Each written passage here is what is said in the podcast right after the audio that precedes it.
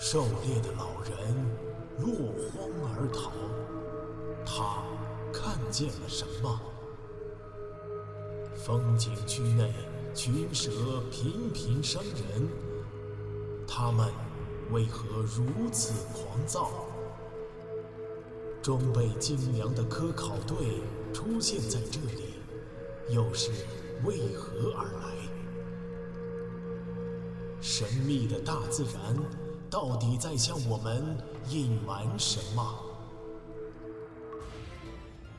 武夷山惊心动魄七十二小时，带你感受一场逼近死亡的旅程。蝴蝶犬，快离开这儿！江大林迅速将陈阿南背起，对着明明喊道：“明明坐在地上，身子在不停的发抖，脸上惊恐犹存，眼睛里含着泪。他没有被当场吓晕，已经算是出乎意料的勇敢了。他们开始往下游逃离，黑豹也窜出树林跟了上来，他依旧夹着尾巴。刚才与巨蟒的对峙败退，让他有一点烟头烟脑。陈阿南软绵绵的趴在了江大林的背上，大脑一片空白，无法解释这一只怪物。詹姆斯，是你们吗？一个焦急的喊声把陈阿南带回了现实。他首先看到了山姆，接着是彭三妹和米切尔。他们在下游等了很久，却一直都没有等到前方四个人回来。正商量着要不要去接应时，那只黑狗突然离开他们，向上游游去。他们担心可能是出了什么问题，就立刻动身跟了上去。走到中游时，他们看到了前方三个人影。性急的山姆首先喊了起来，但他们走近之后才发现，不是怀特。陈阿南背在一个陌生人的身上，脸色憔悴，像是受了重伤。陈老师，你怎么了？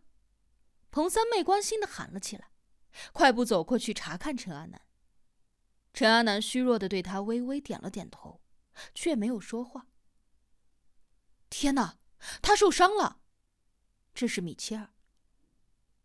詹姆斯他们呢？山姆更关心他的同胞。江大林停住脚步，突然遇到了这么多人，居然还有两个外国人，使得他很惊奇。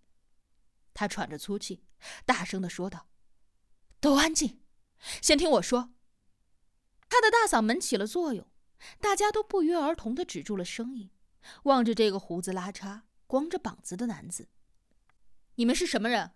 到回力泉来干什么？”“我们是科考队的，来考察两栖动物。”“你是谁啊？”彭三妹快言快语的回答。江大林想起来了，没错。一支中外联合科考队正在武陵山考察。原来是他们。我是保护区保卫处的，我叫江大林。江大林，啊，我知道你的名字。陈老师这是受伤了吗？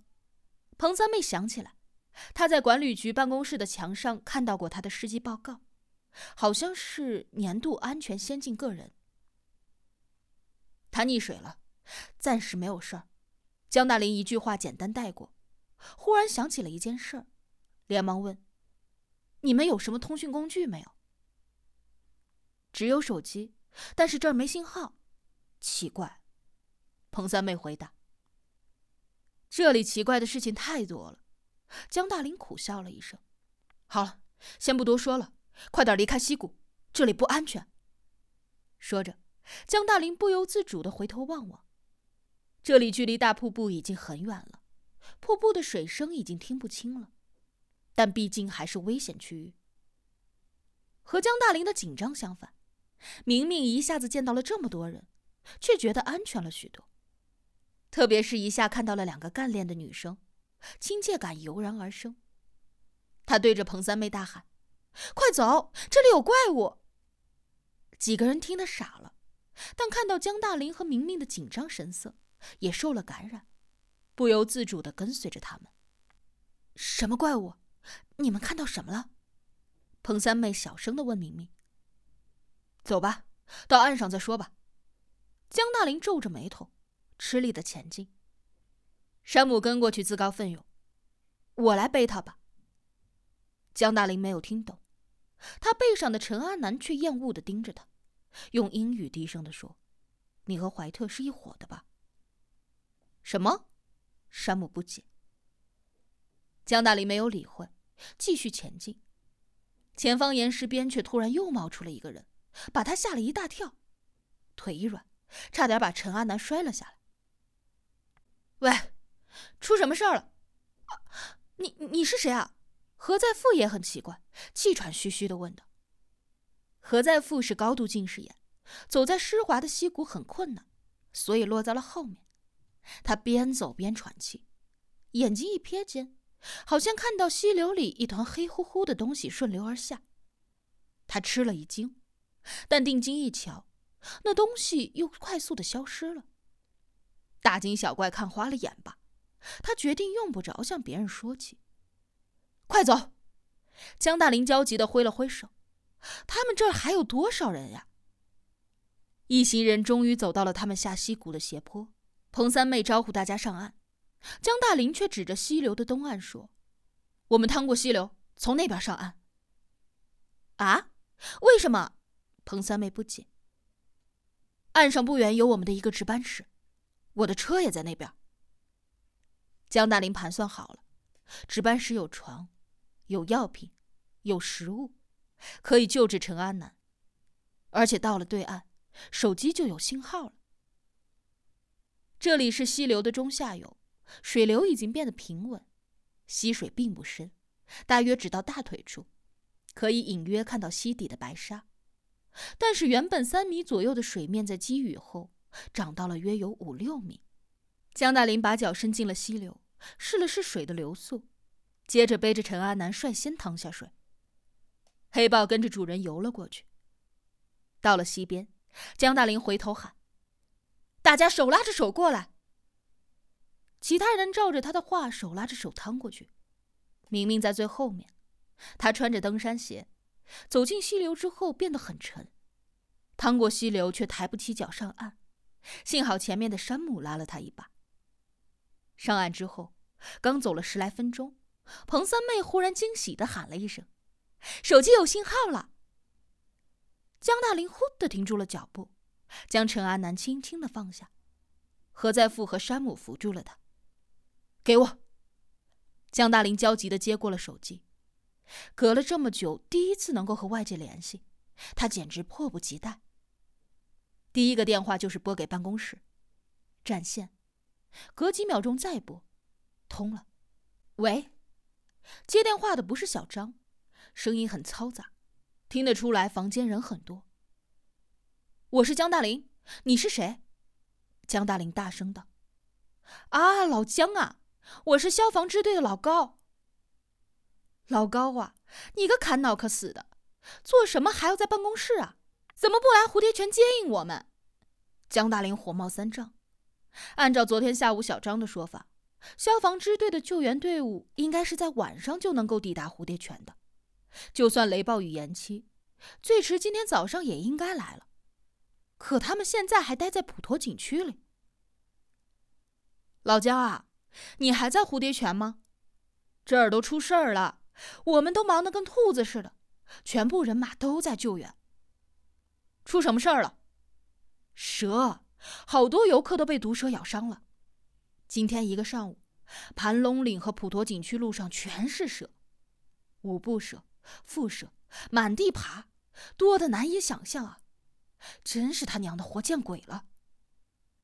蛇，江大林倒吸了一口凉气，他想起早上见到的那一群蝮蛇，这到底怎么回事？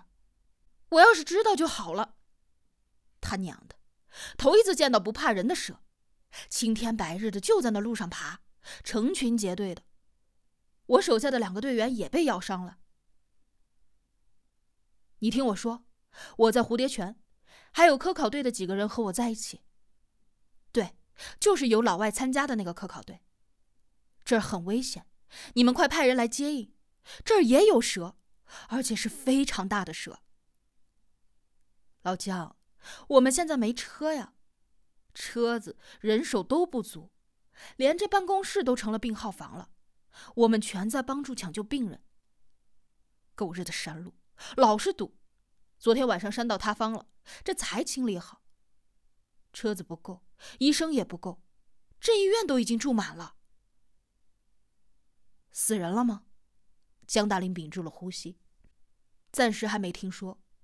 不过，要是不能够及时救治，肯定会死人的。武警部队都紧急出动了。我说，你们还是自己先想办法吧。等一有车了，我立马派过去。小张哪儿去了？他去配电房了。这儿电力不稳，已经有一大半地方断电了。他娘的，这样下去一定会出大事的。好了，我挂了，你自个儿保重吧。等等，那现在哪儿安全？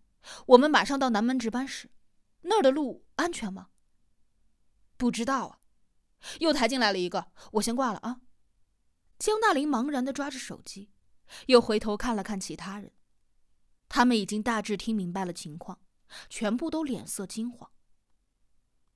莫慌，江大林，莫慌，他给自己鼓励。下面听我的，第一步，我们先到值班室，跟着我。江大林再一次扛起了陈阿南，他们沿着荒弃的小道。一路顺利的走过，没多久，那个门牌上挂着“保护区安全值班室”标志的小平房就出现在了眼前。江大林走到这里，累得再也吃不消，就地放下了陈阿南。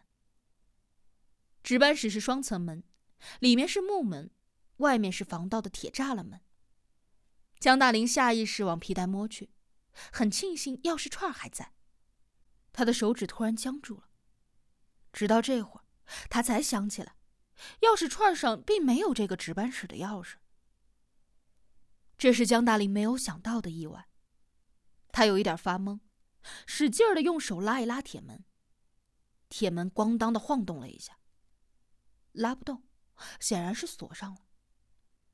其他人都看着他，明明小声的问：“江大哥，你没有钥匙？”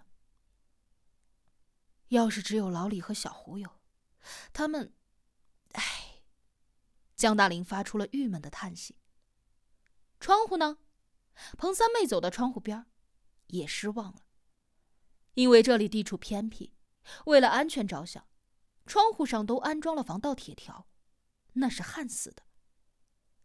温暖安全的值班室就在眼前，却进不去，所有人都面面相觑。何在富走进铁门。抬起眼镜，仔细研究起铁门的锁芯，然后从腰包里掏出了一个钥匙包，找出了一把钥匙，插进了锁芯，转动。在众人诧异的目光当中，何在富左右转动，突然“吧嗒”一声，打开了铁门。江大林大为惊奇：“你怎么会有这儿的钥匙？”何在富得意洋洋的回答：“这是我家院子的钥匙。”见众人还是不解，他开始慢条斯理的解释：“这个防盗门的牌子和我们家院子的一样，我就是想试一试。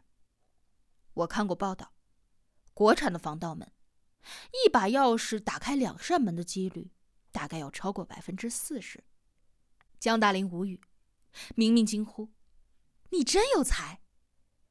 彭三妹则不好意思的翻译给疑惑不解的山姆和米切尔听。铁门打开了，还有一道木门，何在富却没辙了。这是江大林的强项，他喊何在富让开，猛地用肩膀一撞，木门砰的一声被撞开了。